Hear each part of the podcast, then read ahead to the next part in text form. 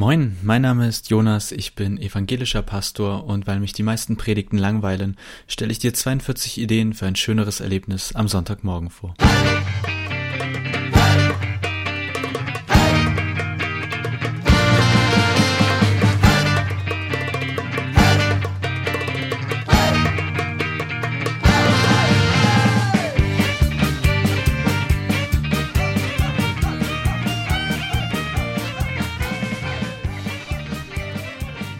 Folge 1. Ich bin kein Fundamentalist, aber. Meine Eltern haben in Schweden ein Ferienhaus und zwei Hütten haben wir inzwischen dazu gebaut. Also ein Ferienhaus, das ist so das Haupthaus, wenn man will. Und vor inzwischen etlichen Jahren haben mein Vater und ich eine, ich sag mal, einen Schuppen gebaut. Und denn vor vielleicht zwei Jahren oder drei Jahren habe ich mit Freunden, wobei eher Freunde mit mir, ein na, so eine Hütte dazu gebaut, wo noch vier Leute drin schlafen können. Also die Kapazitäten wurden erhöht. Wenn ihr euch diese beiden extra Bauten anschauen würdet, also diesen Schuppen und die Hütte, ihr würdet sofort etwas erkennen. Und ja, okay, das eine ist neuer, das andere ist älter, aber das eine ist auch echt schon ordentlich windschief und das andere ist eigentlich noch, also das da denke ich immer, da kann es auch ein bisschen wehen und winden. Das hält. Warum erzähle ich euch das?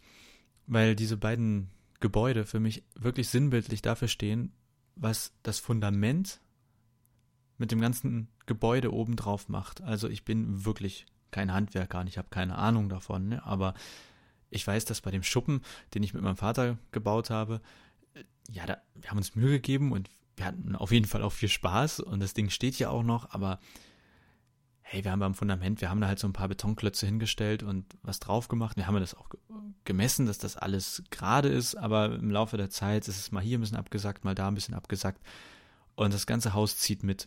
Also da ist die Rückwand dann halt ein bisschen schräg, dann schließt die Tür nicht mehr richtig. Also das schlechte Fundament hat sich auf das ganze Ding durchgezogen.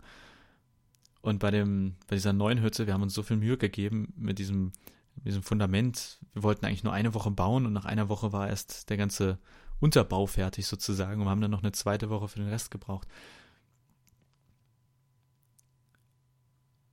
Ich glaube, dass viele Predigten, die ich oder die wir als langweilig bezeichnen, nicht die Bibel als Basis, als Fundament haben. Und deswegen ist meine Idee Nummer eins oder Frage Nummer eins, ist die Bibel das Fundament der Predigt?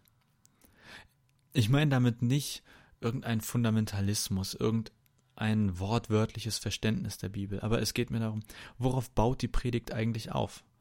Also von wo entwickelt sie sich her? Und ich kann das von mir sagen, aber ich behaupte auch, dass ich das bei vielen anderen Predigten feststellen kann, dass manchmal die Bibel nur noch eine Art Sprungbrett ist.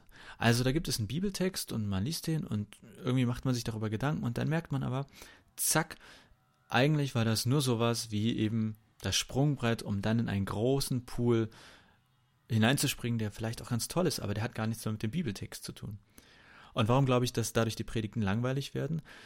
Wir nehmen dadurch der Predigt sozusagen ihr Besonderes. Ich meine, gute Reden das können viele halten. Ja, eine nette Ansprache, eine motivierende Rede vor einem Parteikongress oder jetzt die ganzen Schüler, die auf der Straße sind und gegen ähm, die sozusagen die Umweltpolitik protestieren. Auch da gibt es Redner, die sich vorne hinstellen und die, die finden gute Worte, um, um die Leute, um den Leuten zu sagen, das ist der richtige Weg. Also ganz ehrlich, was die, die Predigt ist, ist nicht der Ort, um irgendwie all das zu sagen, was auch andere an anderen Orten genauso gut sagen können, sondern die Predigt, so verstehe ich Predigt, und darüber können wir uns ja streiten, aber da würde ich mich sehr klar mit dir streiten, ist für mich Auslegung der Bibel.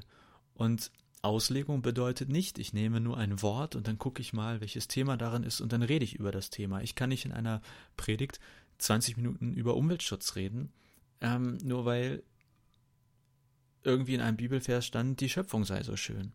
Das ist zu wenig, das ist nur ein Sprungbrett gewesen, das ist nicht das Fundament und deswegen wird meiner Meinung nach auch dann, wenn das Fundament nicht klar gegossen ist in der Predigt, dann wird die Predigt schief und ich behaupte, am Ende eben auch langweilig, weil wir das nehmen, was nur die Predigt in einem christlichen Gottesdienst bieten kann. Auslegung eines biblischen Wortes. Und ey, ich finde, das, das ist so spannend, ja, das kann so spannend sein, weil das ist so herausfordernd.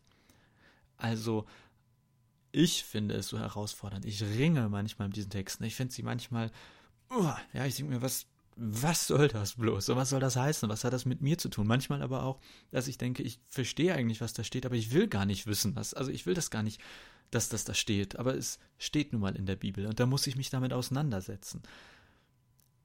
Hey, das macht die Sache doch spannend.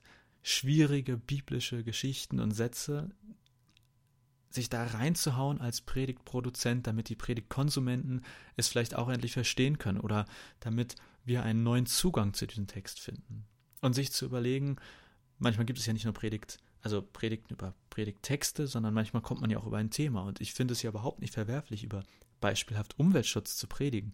Aber dann bitte doch, was hat die Bibel zu diesem Thema zu sagen? Das ist, also das ist es aus meiner Sicht, was in die Predigt gehört. Also, ich bin ja kein Fundamentalist, aber ich glaube, unsere Predigten sind weniger langweilig, wenn sie das Fundament Bibel haben. Und das ist mehr als ein Sprungbrett.